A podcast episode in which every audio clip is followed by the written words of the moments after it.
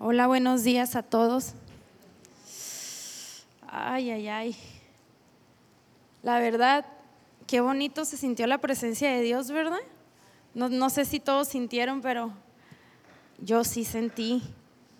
Y, y sentí la presencia de Dios y sentí una necesidad de postrarme y adorar a Dios por quien es Él, no por lo que puede hacer, sino por quien es Él, porque Él es digno y porque Él así lo merece.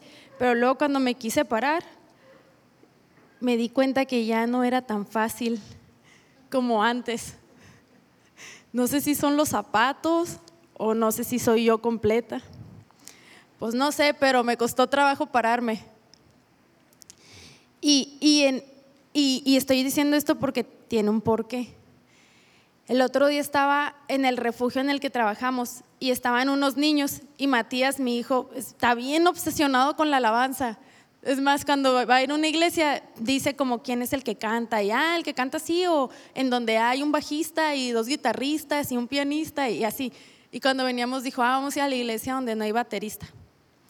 Y dije yo, Señor, por favor, manda un baterista y un pianista a esta iglesia. Así es que si usted toca el piano o la batería, no se haga que Dios le habla. Aplíquese. Y, el punto es que mi hijo tenía todos los niños esta semana ahí parados enfrente. Y yo no le estoy presumiendo lo que está haciendo mi hijo, le quiero platicar algo. Y dijo él, estaba adorando y pues muchas veces ni se sabe las canciones y comienza bien y luego ya empieza a hacer herejías. Eh, cambia la letra y luego de repente empieza yo me exalto y cosas así. Es un niño. Pero hizo un llamado al altar y me llamó la atención porque de repente paró la alabanza y dijo, ¿quién necesita un milagro? Y, y dos niños levantaron la mano y yo volteé, yo volteé a ver qué iba a pasar. Y qué iban a hacer. Y los niños pasaron según el llamado. Hijo, ¿quién necesita un milagro? Pasen porque Dios va a hacer milagros. Y los dos niños pasaron y le dije Andrés, ¿sabes qué? Eso me impactó, le dije, porque yo primero pensé, qué loco, ¿no? Que se aventó a hacer un llamado a quien necesita un milagro, pero después me acordé que el que está acá y hace el llamado no tiene nada que ver con el que va a hacer o no el milagro. Dios siempre está presto para hacer milagros. La cosa es que nosotros lo creamos pero el que hace el llamado o el que está predicando o el que dice, ¿quién necesita un milagro? No tiene absolutamente nada que ver en el milagro que va a ocurrir, porque el milagro de quién depende. Escuche usted qué increíble, ¿de quién depende el milagro? De Dios, completamente de Dios. Y eso ministró mi corazón. Eso ministró mi corazón. Wow, yo quiero yo quiero tener ese entendimiento de decir, ¿quién necesita que Dios lo sane? ¿Quién necesita ver? ¿Quién necesita dejar la silla de ruedas? Pasen al frente, vamos a orar, entendiendo que el milagro en ninguna medida, en ninguna micromedida depende de nadie de nosotros, no depende de los seres humanos. Los milagros sí dependen de Dios. Y hoy te voy a contar una historia que a mí me encanta. Yo estuve platicando esta semana con Carla y le decía de la historia de Ruth. Y yo, yo me sé al derecho y al revés la historia de Ruth porque es mi favorita. Y le he predicado como quién sabe cuántas veces a niñas, jóvenes, señoras, doñas, cosas, a todo mundo. Y me, encanta esta historia. Y esta historia es de mis favoritas, te voy a decir por qué. Porque esta historia comienza mucho antes que el libro de Ruth. El milagro comienza mucho, mucho atrás del libro de Ruth. El libro de Ruth comienza con una moabita. Y en ese tiempo el, pueblo de Moab surge, escucha, ¿verdad que a veces nos gusta como que ah, romantizar y hacer como ecuaciones espirituales? Y no, Dios tiene una fórmula bien sencilla, así, desastre, regazón del ser humano igual a Dios en el asunto milagro. y Dios, a intervención de Dios y luego ya pum, se torna plan de Dios en el asunto igual a milagro. Y una y otra vez así es, así funciona la ecuación. Pues si mire, si su milagro o si su super testimonio dependiera de usted, usted estuviera perdido. La mayoría de las veces no le atinamos algunas veces hasta queremos andarle diciendo a la gente, yo creo que el plan de Dios para tu vida es tal cosa. Ni usted sabe cuál es el plan de Dios para su vida la mayoría de las veces. Y yo se lo puedo decir porque acá donde trabajamos eh, casi diario dependemos de un milagro. Entonces me doy cuenta que mis planes, mis planes, híjole, pocas veces se parecen al plan que Dios tenía. ¿Sí? Entonces, el libro de Ruth comienza en los campos de Moab. Y Moab, para los que han leído varias veces su Biblia, vienen de la historia de Lot, ¿sí? De donde Sodoma y Gomorra, y Sodoma y Gomorra, en Sodoma y Gomorra en ese tiempo se valía de todo, era un aquelarre, era un desastre, y verdad, a veces pensamos que el diablo es bien innovador, y el diablo siempre tiene puros refritos. O sea, Sodoma y Gomorra era acá como que anduviera usted viendo el desfile ondeando la bandera de arcoíris y, y bichis por la vida, carnaval y, todos contra todos y sin ser lucha libre. Entonces, eh, a lo que me refiero es que Sodoma y Gomorra, la gente dice a veces, escucha, la iglesia nos acongojamos, ah, Señor Jesús, lo que está pasando allá afuera, Padre. O sea, y Jesús dice, ay, mi hijo, si supieras por qué es baratezo domingo morra y tú me quieres venir a, molestar con eso, anda, ve y ponte salva almas, ve y corretealos allá, a los posperdidos, porque eso es lo que andan. Dios, Dios no tiene una admiración porque dice la Biblia que lo que ha de ser ya fue y lo que es ya lo que será, lo que fue ya será. Que no hay nada nuevo bajo el sol. No hay nada nuevo bajo el sol. Y si no hay nada nuevo bajo el sol es porque arriba del sol todo lo que se gesta en los cielos siempre es nuevo. He aquí que yo hago cosas nuevas. Dice una y otra vez. He aquí que yo te hago nueva criatura. El único capaz de, perdón, hacer cosas nuevas es Dios. Constantemente Dios no tiene necesidad de estar haciendo refritos. Dios es creador y siempre está creando y siempre está haciendo y siempre está restaurando. Pero Dios usa las historias, Dios usa los testimonios para apuntarnos siempre al Creador. Siempre funciona de la misma manera. Siempre Dios se glorifica en una parte de la historia y es ahí cuando se vuelve testimonio. ¿Sí? Y en este libro, particularmente a mí me encanta porque los ojos del Señor recorren la tierra, mira Sodoma y Gomorra, busca personas íntegras, busca personas rectas. Y la Biblia habla de que los ojos del Señor recorren toda la tierra. ¿Qué es lo que encuentra el Señor cada mañana cuando recorre con sus ojos la tierra? Mira, yo te voy a decir, a mí algunos días, cuando Dios me pasa por encima, que en realidad dice dónde iré de tu Santo Espíritu, o sea, no, es que Dios se va, no, nunca, pero cuando Dios dice, a ver, ¿a quién enviaré? Y usted se pone en modo, heme aquí, envíame a mí. Ah, pues yo no todos los días ando en ese modo. Yo unos días ando en, te voy a arrancar la cabeza a uno de mis hijos, por ejemplo. Y, yo digo, ay, ¿qué sentirá Dios cuando cuando, dice, estaba a ir a predicar al rato y hace 30 minutos quería ahorcar al marido porque no se apuraba, pero no estoy quemándolo, más es como un ejemplo. ¿O qué sentirá Dios cuando sus ojos recorren la tierra porque sabe? Él sí sabe, a lo mejor tú no sabes, pero Él sí sabe lo que depositó en ti. Él sabe mejor que nadie porque Él nos dotó con dones y talentos y dice, híjole, yo, ¿sabes qué? Yo tengo un llamado bien especial para ti. Ah, pero tú, no sé, o sea, quieres hacer otras cosas. ¿Qué, qué sentirá Dios cuando pasa eso? ¿Qué sentirá Dios cuando dice, Él es el idóneo para esta tarea que yo tengo, pero Él no quiere saber ahorita nada del Señor? Pasa mucho con la gente joven y con dos, tres viejos que andamos ahí medio atarantados también. Pero Dios así fue. Recorría Dios Sodoma y Gomorra y decía, ¿a quién? Y encuentra a Dios a la familia de Lot. Bueno, en realidad encontró a Lot. En realidad encontró a Lot. Y la misericordia de Dios muchas veces pues uno rosa, ¿no? Por ejemplo, yo de la misericordia de Dios para la familia de Andrés. Su abuelita oraba por sus nietos, las esposas de sus nietos, sus hijas, las esposas de sus hijas, y dicen que se la pasaba orando la viejita, orando y orando y orando. Y en una de esas me alcanzó la oración. Que qué bueno que sí oraba, porque imagínese yo araña y me hubiera quedado así. Qué bueno que la señora oraba. Y así fue como me pasó a mí.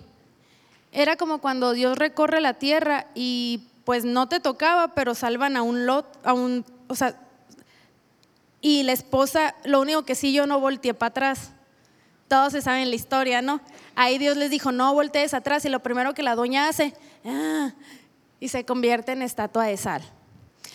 Pero escucha, Dios lo salva con su par de hijas. Ya Dios lo sabía que salvado. Tienes que leer la historia, tienes que buscarla, está en tu Biblia, está, está bien bonita y nos enseña muchas cosas. ¿Cuál es la decisión de tu vida? Porque Dios te salva, pero si te gusta andar volteando a ver para atrás, corres peligro. Esa es una de las lecciones de esta historia. Y no voy a predicar de esta historia, voy al libro de Ruth, pero te quiero dar una paseada.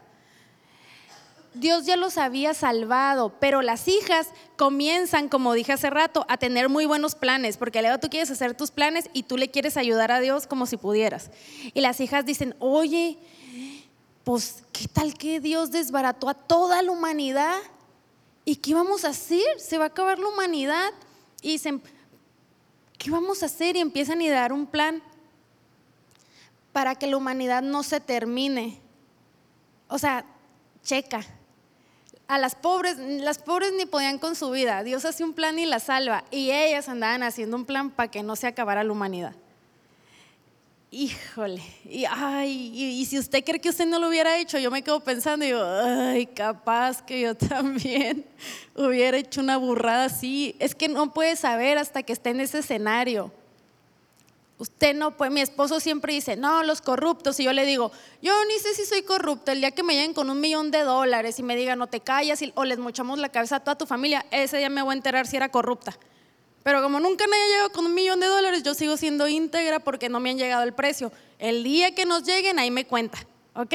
Entonces, no critiquemos a las hijas de Lot porque quién sabe cuáles eran sus rollos mentales y querían salvar a la humanidad. ¿Usted ha tenido alguna vez la intención de salvar a alguien de su familia. Qué cansado, ¿verdad? Y ni pudo, porque Salvador ya había uno que se subió a la cruz. Él sí podía. Pero estas chicas tienen un incesto con el papá para que la humanidad no se acabara. Y de ahí nace el pueblo de Moab. De ahí nace el pueblo de Moab. La verdad, nace de una simiente que más corrompida no podría estar, incesto las hijas tienen relaciones con el papá y nace el pueblo de Moab. Es una historia horrenda. Es una historia horrible. Y escucha, aconteció que en los días que gobernaban los jueces, cuando empiezan a gobernar los jueces o cuando la Biblia nos habla de que gobernaban los jueces, ya podemos darnos un indicio de que era como los tiempos de ahorita. Ya estaban regidos por un hombre y el hombre, dice la Biblia, que están sujetos la mayoría a sus pasiones, ¿no? Engañoso es el corazón del hombre más que todas las cosas. Entonces, cuando habla de los jueces, había jueces buenos y había jueces no tan buenos, ¿ok? Ahora estamos hablando de Moab. Entonces, probablemente era un gobierno muy, muy corrompido. Es para tener un contexto. Y dice que hubo gran hambre, hubo gran hambre en ese tiempo en la tierra de Belén de Judá y un hombre llamado Elimelech, que tenía dos hijos que se llamaba Maclón y Kelión, deciden ir a los pueblos, a las tierras de Moab, porque habían escuchado que allá había pan, había trigo que se podía comer. Entonces, es bien interesante porque nos está hablando de que el pueblo de Dios tuvo hambre. Y tenemos una percepción de que todo chido, todo cool, todo bien con Dios, pero usted va a pasar por pruebas también. Aquí habla que era un hombre de Belén, venían de una, no venían de Moab y se enteran, escucha, que en Moab sí había que comer. Él toma a sus dos hijos, Maglón y Kelión, y a su esposa Noemí, y se va a esos campos por un tiempo. Estando en esa tierra, Elimelech muere y sus hijos toman por esposas a dos moabitas, Orfa y Ruth. Se casan con ellas, pero ¿qué cree? También se mueren. Los dos hijos se mueren. Y mire, no, no es, no es a forma de chiste, pero yo tengo hijos y pues he tenido una nuera nada más. El niño de cinco años, no, no es cierto. Perdón, eso es un muy mal chiste. Mi hijo de 23 años pidió permiso para tener novia y ahí andaba de ridículo, perdón, de novio, haciendo su intento de que según él Dios le había hablado, bla, bla, bla, bla, y mentiras, Dios no le había hablado nada. Entonces, yo me quedo pensando, a Noemí se le muere su esposo, su compañero. Eso ya era muy doloroso estando en una tierra que no era su tierra, pero después se le mueren sus dos hijos y eso debe de haber sido un dolor desgarrador, ha de haber sido como que el alma se le partiera en dos. Y como cosa para tribularse más, se queda con las nueras. Ay, ay, ay, porque todo el mundo dice, el gran plan, el glorioso plan de Dios.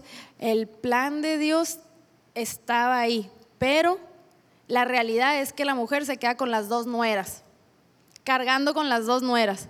O sea, tenía el dolor de haber perdido al marido, tenía el dolor de haber perdido a los dos hijos y se queda con las dos nueras. Entonces, Noemí escucha que otra vez en su pueblo hay pan comienzan las cosas a mejorarse y Noemí decide regresar a su pueblo otra vez. Y agarra a Noemí a sus nueras, pero no sé en qué parte del camino porque no lo menciona, solo menciona que en una parte del camino les dice, hijas mías, y Noemí, escucha, era trucha. Porque no les dice, oigan ustedes, partes zánganas flojas, ¿por qué no le ponen para su casa? Más o menos yo, yo creo que yo las hubiera ministrado así. No, Noemí les dice, hijas mías, ¿por qué no van y regresan a casa de su padre? Y les dice, ¿acaso he yo de tener más hijos? Y en caso de que los tuviera, ustedes se van a esperar a que ellos crezcan por amor a ellos.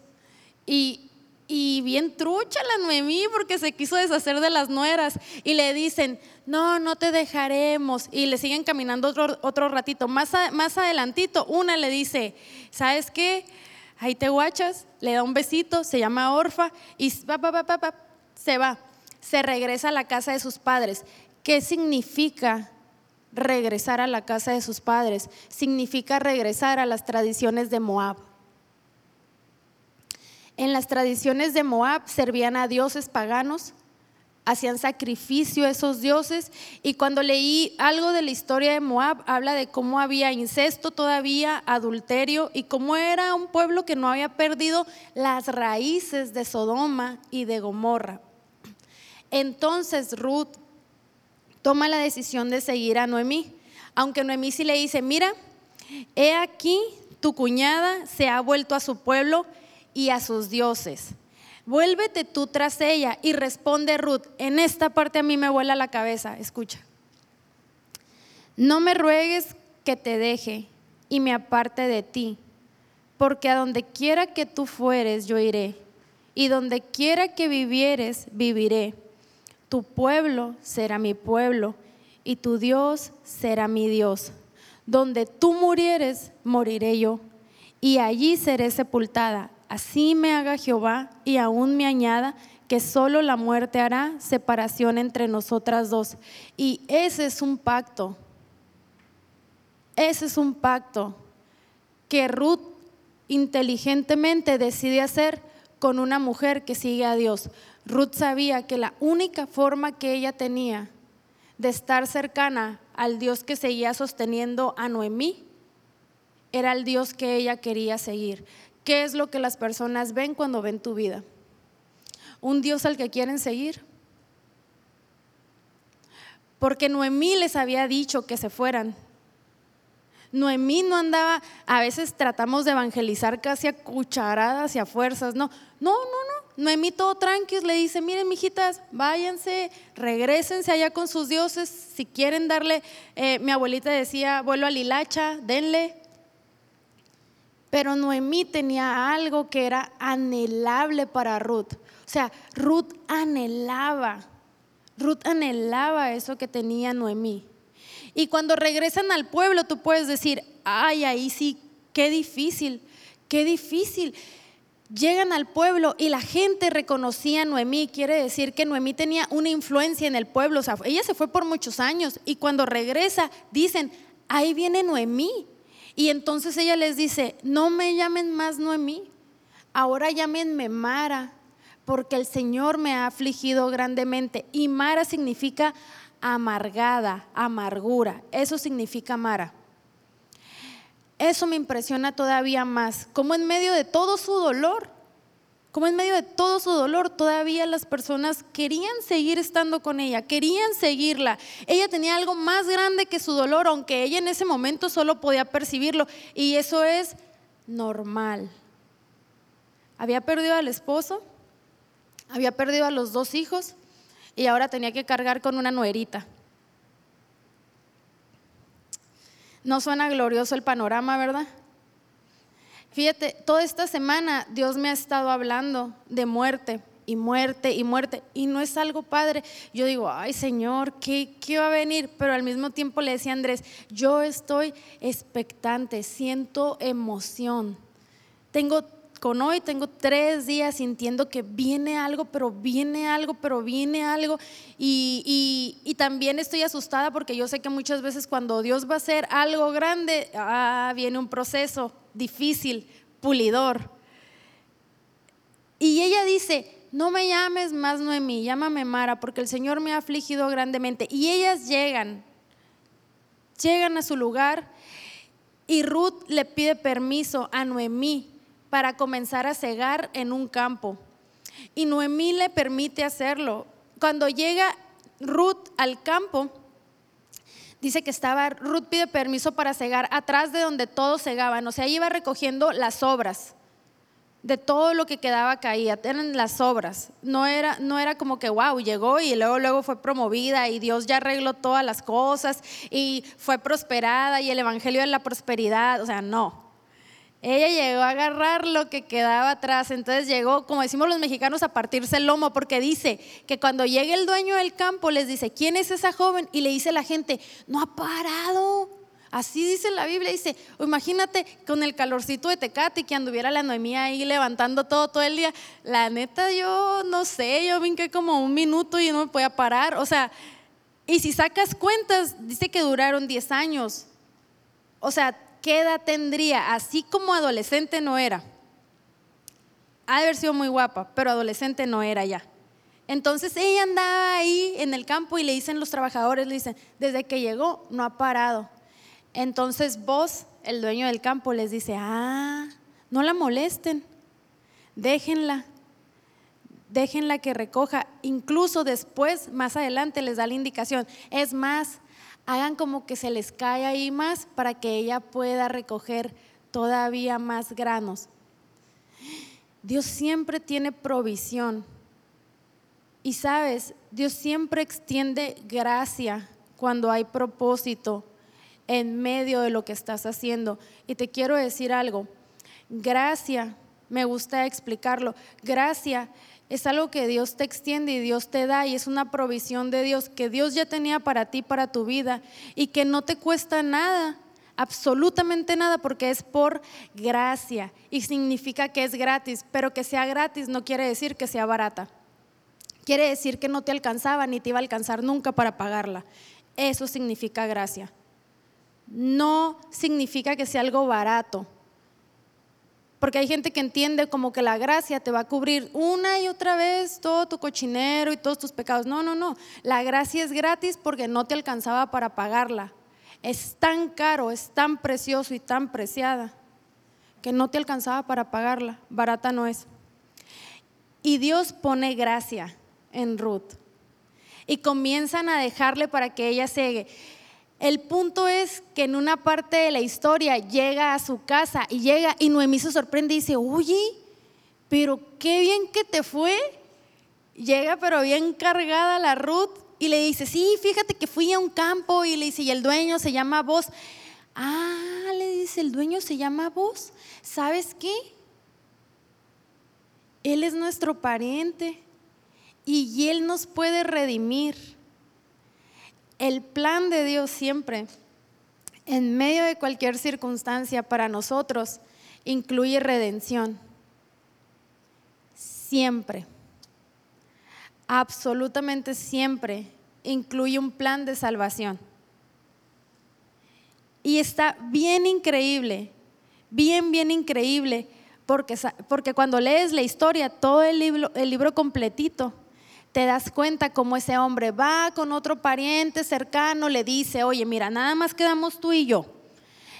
Para quedarnos con la Ruth, nomás quedamos tú y yo. ¿Que la quieres quedar tú o me la quedo yo? Y le dice el pariente, no, sabes que yo no quiero afectar mi heredad porque yo ya tengo mis hijos y no sea, pues también ella tiene hijos y vamos a tener que dividir las cosas. La gente yo sé que era un plan de Dios, yo sé que ya era el plan de Dios que ella se encontrara con vos, pero a la gente limitada no le gusta mucho compartir. Ahí tú te puedes dar cuenta qué onda con tu corazón. ¿Cómo anda tu corazón enfocado en el reino de Dios? Si no te gusta compartir ni tu tiempo, ni tus dones, y se te hace así como que casi le haces un paro al pastor de venir dos horas al servicio, analízate. Y me invitaron bien rápido, ¿eh? no, no me platicaron nada. Yo venía de Metiche Tecate y pues me tocó. Pero la gente que está alineadita al corazón de Dios y al reino de Dios no tiene un problema con dejar todo a un lado y tomar como prioridad lo que Dios le está mandando a hacer. Ojo, yo no te estoy diciendo que te tires de cabeza a tiempo completo en el ministerio. Yo te estoy diciendo que analices cuánto de tu tiempo y tus dones estás dedicando a Dios. ¿Ok? A Dios ya sea en tu intimidad, orando, leyendo tu Biblia, hablando con Dios o ya sea sirviendo. Lo que sea que Dios te esté hablando a hacer, pero de alguna de esas dos cosas Dios te está llamando a hacer. Por lo general empieza con la primera y ya luego te tira a matar con la segunda. Así. Pero le dice el Señor, no, no, pues yo la neta no, no me puedo quedar con la Ruth, pues quédatela tú. Bueno, no dice neta, pero sí dice así, quédatela tú. Y vos cierran el trato. ¿Alguien sabe cómo cerraron el trato en ese tiempo? Es que es bien interesante porque yo no cerraría ningún trato. Te tenías que quitar un zapato y se lo tenías que dar al otro. Ahorita con lo caro que están los zapatos, yo me pregunto, ¿qué en ese tiempo los regalaban o qué? Porque cada que tú cerrabas un trato te tenías que quitar un zapato y se lo dabas al otro. Y así cerrabas el trato. Y dice que se quitan la chancla y la pues yo si hubiera ido a hacer business, pastor, me iría con las chanclas más viejas que tuviera, por arriesgándome a cerrar trato, ¿no? Pero imagino que te tenías que ir trajeado y te tenías que ir elegante. Hasta en eso Dios era como que, ¿por qué? Te tenías que quitar el zapato. Se quita el zapato, le da la, le da la chancla, cierran el trato. Y vos se queda con Ruth. Vos se queda con Ruth. Una moabita una moabita que viene de un pueblo mugroso, incestuoso, con un contexto donde a tus ojos y a mis ojos no, no le tocaba nada bueno. Y Dios tenía un plan. Esa moabita fue la bisabuelita de Jesús, ¿sabes? A mí me encanta como cuando Dios mete mano en el asunto, todo toma sentido. Todo, absolutamente todo tiene sentido. Porque sabes una cosa, Dios no estaba improvisando nada. Dios no estaba improvisando absolutamente nada. ¿Tú crees que la, la, bisabuelita del rey David iba a ser ahí Chona Pérez, que quién sabe? No, no, no. Dios se estaba glorificando en su plan, porque su plan era sacar y salvarlos de Moab, y ellos la volvieron a regar. Después, personas de su pueblo van a Moab a buscar pan. ¿Qué tenían que hacer buscando pan en Moab? Absolutamente nada. Nada. Porque no dice que hubo una migración a Moab, ojo, dice una familia, una familia de Judá. Una, no habla de una migración, no habla de una tribu entera que se va, no habla de que Judá se va completa a Moab. Una familia burra que se sale del pueblo. Y Dios seguía teniendo un plan. Dios seguía teniendo un plan. Es fascinante ver cómo el plan de Dios se cumple sí o sí, a pesar de donde tú tengas planeado ir. Y mira, normalmente nunca lo hago, nunca leo pedacitos de libros, se me hace súper chafa, pero venía en el carro, venía en mi carro y yo traigo este libro en mi carro. Y me acordé de cómo ministró mi corazón la otra vez leer esto. Hay un versículo que está en Mateo 12. Ando con mi garganta. Ay, pues si sí me pusieron agua y yo aquí sufriendo. Así somos las mujeres. Ya ve, la, ya ve, si la Noemí empezó con su nombre, llame Noemí, llámenme Mara, porque ahora estoy amarcada y el Señor me ha afligido. imagínense nosotras, tristes cucarachas, que nos toca. Bueno, yo hablo por mí. Usted no se sienta cucaracha, por favor. Yo por mí. Pero dice, Mateo, vamos a Mateo. Nos acabamos el libro de Ruth, ¿veo qué rápido? Completito. Lo empezamos y lo terminamos, pero ahorita me voy a regresar. No crea que se salvó de escuchar la historia final. En Mateo 12 dice 12:15, sabiendo esto Jesús se apartó de allí y le siguió mucha gente y sanaba a todos y les encargaba rigurosamente que no le descubriesen para que se cumpliese, gracias, lo dicho por el profeta Isaías cuando dijo, he aquí mi siervo, gracias, gracias, en quien se agrada mi alma, He aquí, perdón, he aquí mi siervo, a quien he escogido, mi amado, mi amado, en quien se agrada mi alma. Pondré mi espíritu sobre él y los gentiles anunciarán juicio. No contenderá, ni voceará, ni nadie oirá en, en las calles su voz. La caña cascada no quebrará, y el pábilo que humea no apagará hasta que saque a victoria el juicio y en su nombre esperarán los gentiles. En este pasaje, cuando Dios está hablando de los gentiles, está hablando de usted y de mí. Nosotros somos esos gentiles. Nosotros somos como Ruth. Nosotros somos el pueblo que a veces en su cabeza usted, pensaba, no, pues a mí no me toca hacer tal cosa, o yo creo que sí, que Dios se va a glorificar en la vida de, de fulano o de sutano, pero, pero no, yo no. Y dice aquí que Dios siempre está volteando en su plan a ver a los gentiles, a usted, a usted, a usted, a ustedes, chicas Dios siempre está buscando, Dios siempre está buscando glorificarse a través de su vida, de tu vida, de sus vidas y de la vida de cada uno de los que estamos aquí. Y en muchas partes de nuestra vida nos vamos a sentir todo menos super triunfadores. Pero dice que Él no quebrará la caña cascada y la caña cascada es esa que en algún momento estuvo verde a la orilla del río, alta, volteando al cielo, pero después viene una temporada donde se seca y pierde lo verde y queda por dentro, ¿cómo queda? ¿Alguien los ha visto? Son huecos por dentro y habla del pábilo humeante. Ese sí todos lo hemos visto. Cuando usted sopla la velita y lo que queda ahí todo, eh, todo chirris, que chunumito y luego ya, bye. ¿Verdad? Eso es el pábilo humeante. Después de haber estado prendido con fuego, ya sea que le tocaron las mañanitas, o sea que ya era una velita para alumbrar o velita de lo que le dé su gana, pero velita. Y donde usted lo ponga en la oscuridad, ¿qué hace? Da luz. Poquita o mucha, pero da luz. Pero llega un momento donde bien chafa y se apaga la luz.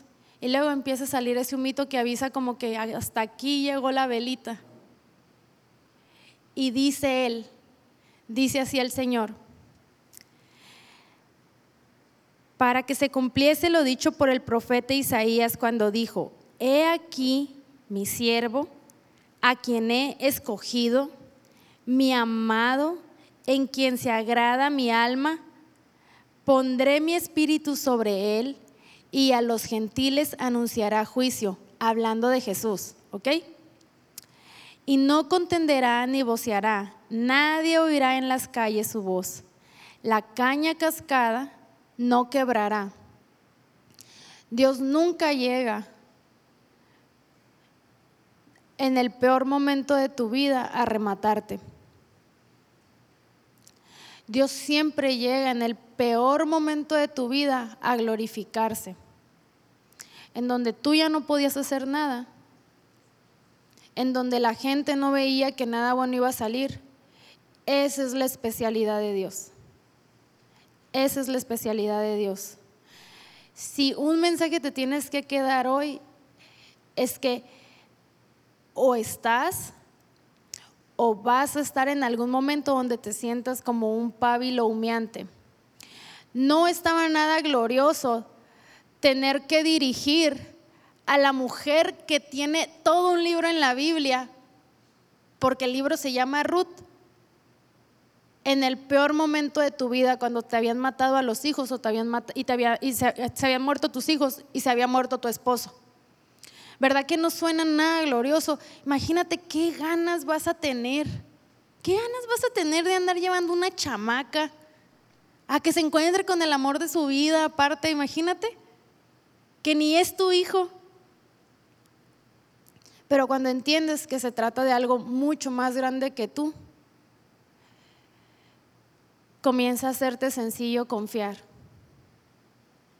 y comienza a hacerte más sencillo que aunque sabes que el pábilo está ahí humeando, pues ya hay velitas mágicas, no, no es cierto. Nunca te ha tocado mendigas velitas enfadosas, soplas y soplas y soplas y se vuelven a prender. Nosotros no necesitamos ninguna velita mágica. Nosotros, dice la Biblia, que tenemos este espíritu que dice Mateo, que aviva el fuego aviva el fuego que hay en ti. Hay un fuego que aviva el Señor y solo Él puede avivar las veces que sea necesario sobre ti, sobre tu alma, sobre tu corazón, sobre tu espíritu. No, estoy bien perdida con la hora. En ese reloj medio, ¿ya se me acabó el tiempo? ¿No? Ah. ¿En cuatro minutos? Ah, ok en cuatro minutos yo le voy a contar un chiste a usted. No, no es cierto. Te quiero leer esto porque lo alcanzo a hacer. ¿Existe alguna cosa más frágil que una caña cascada? ¿Ha observado usted las cañas cascadas a la orilla del agua? Lo que una vez fue un tallo alto, de hierba, ahora está inclinado y doblado. ¿Podría estar siendo usted en este tiempo una caña cascada? Algo que se secó por dentro. ¿Tiene usted esa sensación o ha tenido esa sensación en este tiempo?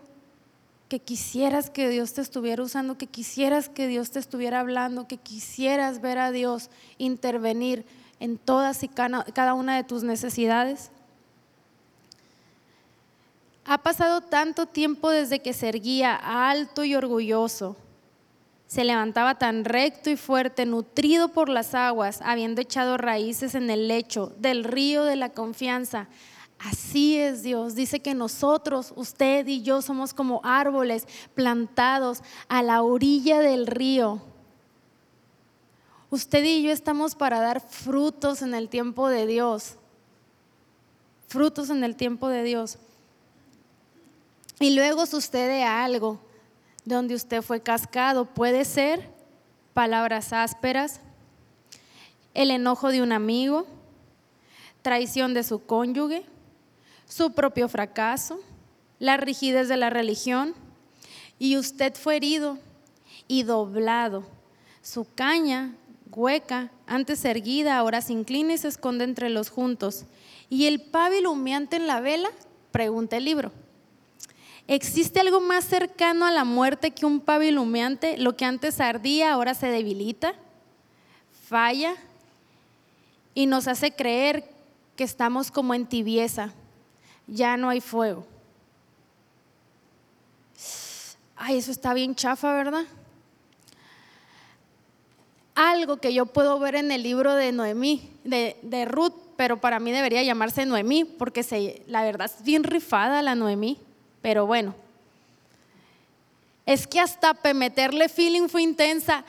Ya no me llamen más Noemí, ahora llámenme Mara porque estoy una amargada. O sea, a mí me encanta que ni ahí, ay, ay, ay, nos electrocutamos aquí todos.